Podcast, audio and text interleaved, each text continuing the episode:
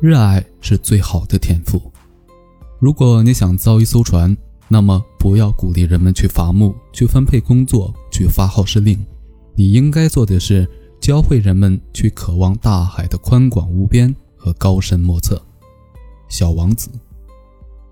回想自己过往十几年的职场经历，包括工作、招聘、管理，没有哪句话比上面这句话更能够概括优异工作的本质了。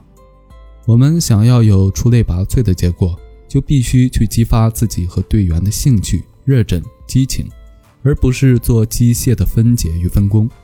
必须让所有参与者看到事情的全貌，看到这件事情的伟大意义。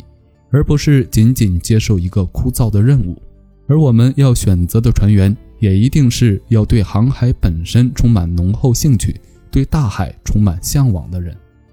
有一次，一个老板问我：“你为啥看上他，非要用他？”我答复道：“因为他热爱这件事情。”诚然，每个人都有各种各样的问题，有一些问题看起来还比较严重，比如表达力不够出色，但是。一旦你发现这个人对于所要做的事情本身有无穷无尽的兴趣，愿意每天去思考、不断的精进时，那么他很可能就是你要找的那个人。有一些人乍一看不是灵光闪现的人，但是他就是有一种锲而不舍、不断改进的精神。开始看起来毫无特点的提案，就这样不厌其烦地一遍遍改下去，居然到最后也能征服客户。这样的不停歇的追逐，也源于他对于事情本身的热爱。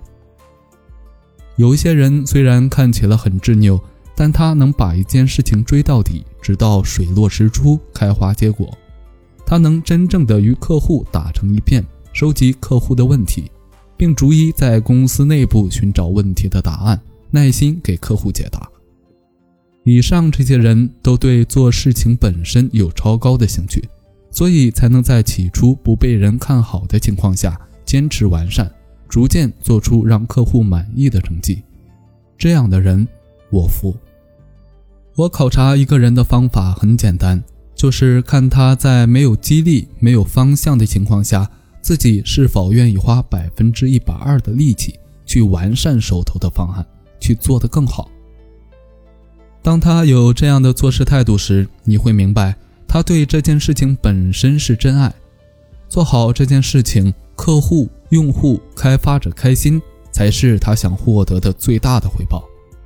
当你招聘和任用的人都这样热爱工作，这样的追逐极致，那么整个团队会变成一个自我驱动、自动驾驶、能人辈出的超能战队。而你要做的就是不断的去寻找有这样特质的人。并为这些人在团队内的成长寻找空间。